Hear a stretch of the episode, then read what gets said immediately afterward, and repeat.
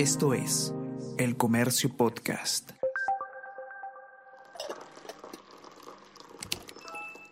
Hola, hola, ¿cómo están? Buenos días, espero que hayan amanecido bien. Está con ustedes Ariana Lira y hoy tenemos... Tenemos que hablar con Ariana Lira.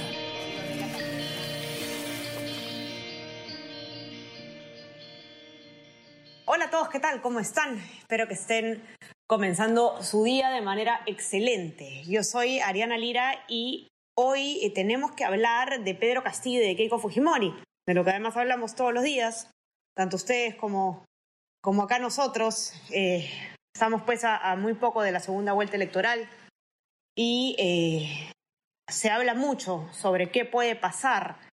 En la última encuesta que hemos visto, en realidad que es la primera encuesta que se hace sobre la segunda vuelta electoral en Perú, se ha publicado el último domingo en América Televisión eh, de Ipsos Perú, ustedes ya la deben haber visto, por supuesto, eh, se, perfilaba eh, Pedro Castillo por encima de Keiko Fujimori. Recordemos pues que todavía falta eh, un tiempo para la segunda vuelta, lo que hay que observar es las tendencias, nada está dicho, pero lo que también se ha mostrado en esta encuesta no solamente es es eh, quiénes votarían por cada uno, sino quienes definitivamente no votarían por cada uno. Y eso se llama el antivoto y del antivoto es lo que vamos a hablar el día de hoy. Eh, porque definitivamente la campaña en la segunda vuelta va a ser una campaña en la que va a jugar muchísimo este factor, ¿no? Las personas que definitivamente no votarían por uno u otro candidato.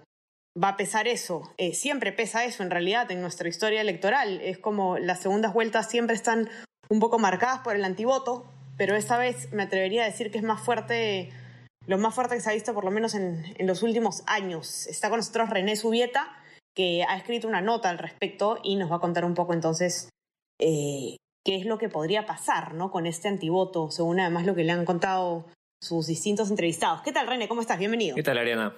¿Cómo están todos? Bueno, sí, y como mencionabas, eh, estamos ya en el camino de la segunda vuelta electoral entre Pedro Castillo y Keiko Fujimori y la encuesta de, Ipsos Perú eh, no solo da cuenta de, las preferencias ¿no? en, este inicio de, esta, de este segundo proceso, 42% para eh, Pedro Castillo y 31% de intención de voto para Keiko Fujimori. Esas son dos cifras del panorama, ¿no? Las otras cifras que mencionaba son las del antivoto. Eh, también ahí hay una importante diferencia, ¿no? Keiko Fujimori mantiene un alto antivoto y en este caso tiene 55%, mientras que Pedro Castillo tiene 33%. Entonces, eh, de acuerdo a lo que conversábamos con algunos analistas y gente de los partidos también, son conscientes pues todos de que hay una tarea eh, que emprender por cada candidato si es que quieren reducir ese antivoto y sobre todo eh, considerando a, a Keiko Fujimori, ¿no? que tiene un alto antivoto. Entonces, lo que comentaban, por ejemplo, algunos analistas que incluimos en la nota es que tanto Castillo como Fujimori tendrían que pues eh, someterse o, o, suscribir compromisos mínimos que demandaría la ciudadanía para que puedan reducir ese antivoto o en todo caso eh, puedan eh, captar a los indecisos, ¿no? Así es.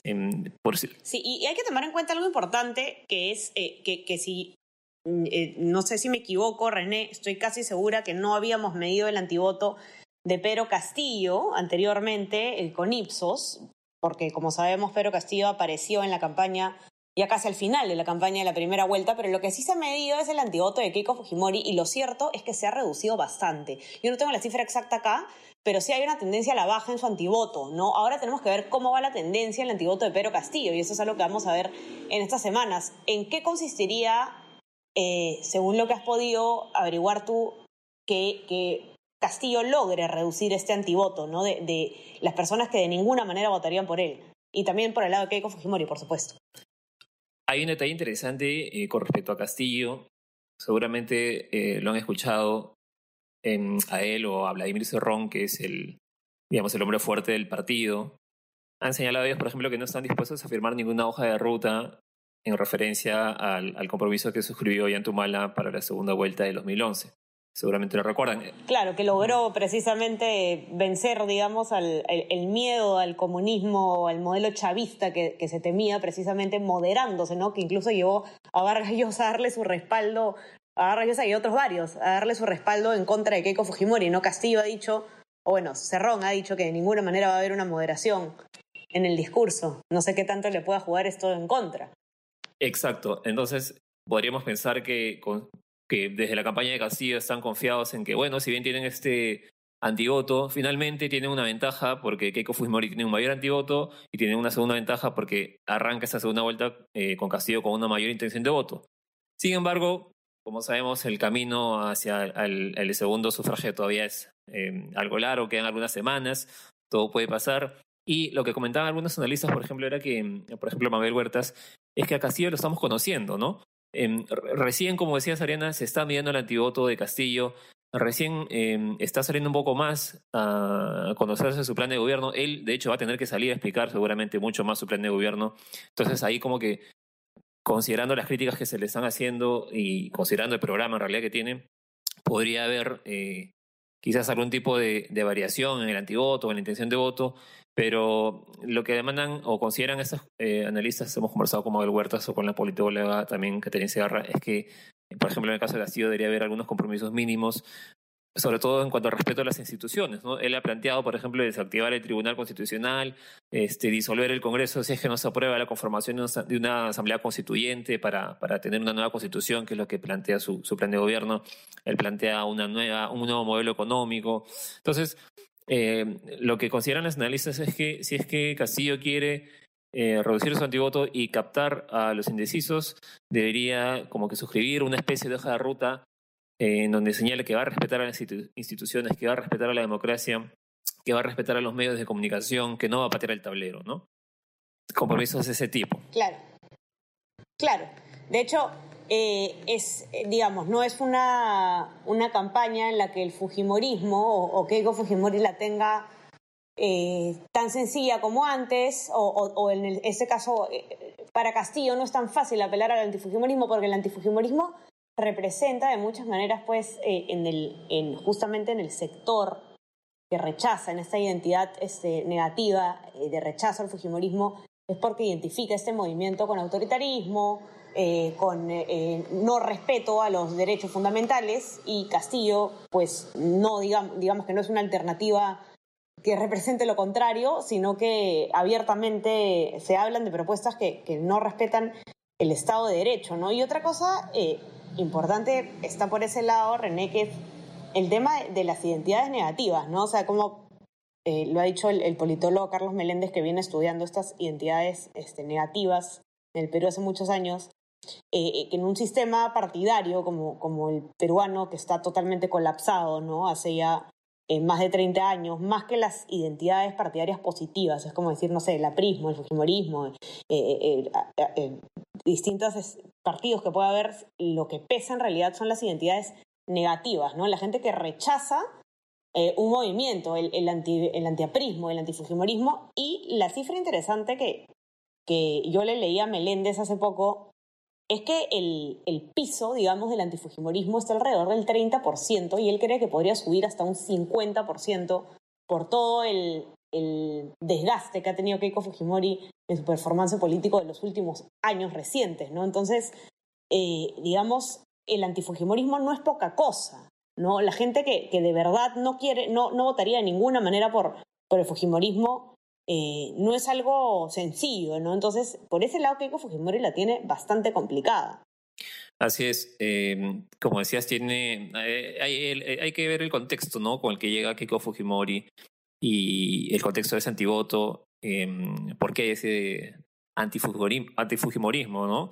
Em, por ejemplo, bueno, recordemos que Keiko Fujimori está actualmente en un proceso, en una investigación del equipo fiscal Lavajato. La fiscalía ya ha pedido 30 años de prisión para ella em, por delitos como crimen organizado, obstrucción a la justicia y otros por el caso de los aportes a su partido.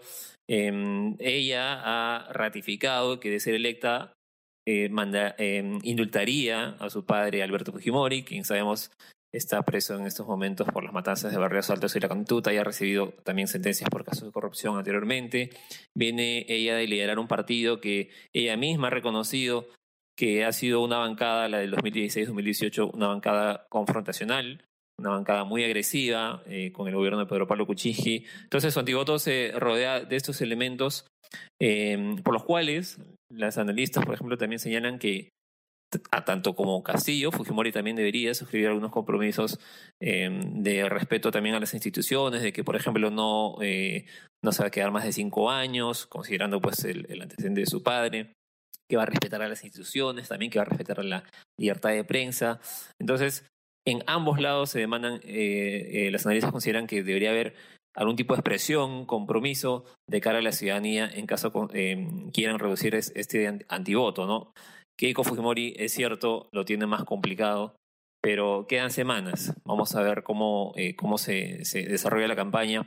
Y desde los mismos partidos incluso eh, también hay eh, algunos atisbos de, de, lo que pueda pasar, porque la misma Keiko Fujimori, en una entrevista con Sebastián Ortiz en, en el diario, ha adelantado que sí está dispuesta a suscribir un compromiso que tenga que ver con la defensa de la democracia, por ejemplo.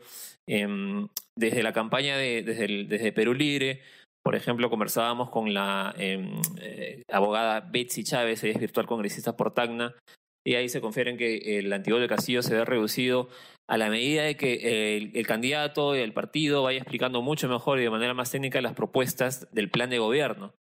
Como que lo que buscan es reducir el, eventual miedo que pueda haber, ¿no? Aunque el, plan de gobierno, por ejemplo, hable de estatizar el, eh, sectores estratégicos de, del país, pero ella resalta que, mm, por ejemplo, en el caso de la Asamblea Constituyente y una nueva constitución, ellos no quieren patear el tablero.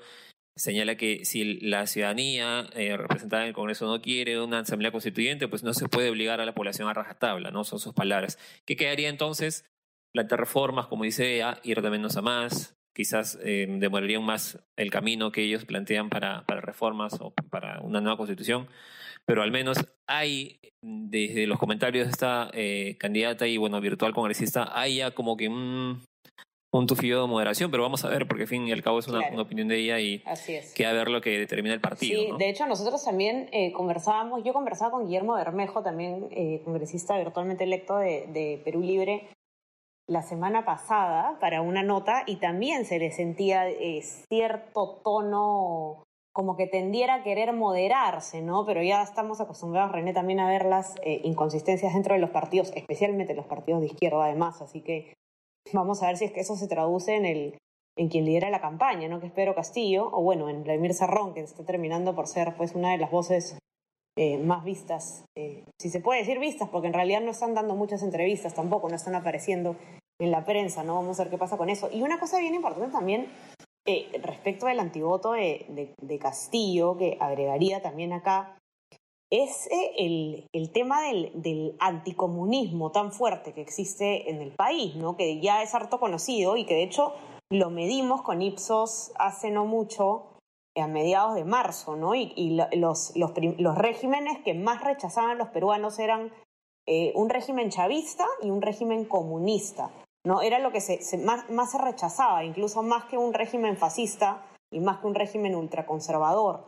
Entonces, es ese miedo también al, al, al, comunismo que, que, definitivamente se estaría trasladando pues al antivoto de, de Castillo, ¿no? Así es. Eh, bueno, el mismo Vladimir Cerrón ha expresado su admiración por Hugo Chávez, por Nicolás Maduro, ha defendido eh, el, el, sistema que hay en Venezuela. Entonces, eh, está pues... Y se han definido como un partido de izquierda so, marxista, socialista, no socialista, ¿no? Bueno, el, el, sobre el comunismo podríamos discutir, ¿no? Que, que es, eh, bueno, es utópico, que al final lo que ha habido son países socialistas, que es como que el paso previo al comunismo, pero no, este, no, eh, ellos no se desprenden de ese discurso, ¿no? Entonces, de cierta manera, generan este temor, esta, no solo temor, sino este cuestionamiento desde un gran sector de la población que ya desde años atrás, desde campañas electorales anteriores, desde encuestas de 2013, 14, recuerdo, rechazan el, el modelo chavista y eh, la, la, ciudadanía está consciente de lo que pasa con ese tipo de modelo, por ejemplo, Venezuela, y el mejor ejemplo es eh, la cantidad de venezolanos que han emigrado a distintos países, como el nuestro, entonces, por la problemática que viven en sus territorios. Entonces, hay ese temor de la gente y eso es lo que va a tener que contrarrestar este Pedro Castillo. Como hemos visto, no se quieren desprender de este discurso. Ellos reconocen que lo que buscan es ser un país, que el Perú sea socialista. Y por el otro lado tenemos a Keiko Fujimori defendiendo la Constitución del 93, defendiendo el, la economía social de mercado, Eh, Marta Moyano, por ejemplo, nos comentaba que eh, para reducir el antivoto eh, o captar indecisos también lo que ellos quieren es seguir insistiendo en la presentación de propuestas, diferenciarse del discurso del contrincante y demostrar que se pueden resolver los problemas del país, que pueden plantear y ejecutar medidas, pero en base a las reglas ya dispuestas. Entonces, esto es lo que vamos a ver en, en la campaña en las semanas que vienen, digamos, la defensa de un modelo y por otro lado el discurso que busca implantar un nuevo modelo. Em, eh, los candidatos han dicho que no van a entrar en, digamos, en puyazos, en guerra sucia, pero queda pues este, todavía varias semanas para ver cómo se va a desarrollar la campaña, ¿no? Por lo menos ambos se mantienen en sus discursos. Vamos a ver esta campaña que definitivamente va a ser una de antivotos, el anticomunismo versus el antifujimorismo, no queda duda. De eso se va a tratar a ver si es que se captan los, los votos de los indecisos, porque entrar a estas, eh, estos porcentajes de, de, personas pues que eh, definitivamente no votarían por uno u otro candidato es un poco más complicado. Eh, los que quieran leer la nota completa de René pueden entrar a nuestra web, elcomercio.p, también obviamente la versión que van a encontrar en nuestra edición impresa, los que tienen acceso. Eh, y también no se olviden de suscribirse a nuestras plataformas. Estamos en Spotify y en Apple Podcast para que puedan escuchar todos nuestros podcasts y también en nuestro WhatsApp El Comercio Te Informa para recibir lo mejor de nuestro contenido a lo largo del día. René, te agradezco muchísimo por estar aquí. Te mando un abrazo. Igualmente, Ariana. Gracias a todos. Cuídense todos y que tengan un excelente día. Ya conversamos. Chao, chao. Esto fue Tenemos que hablar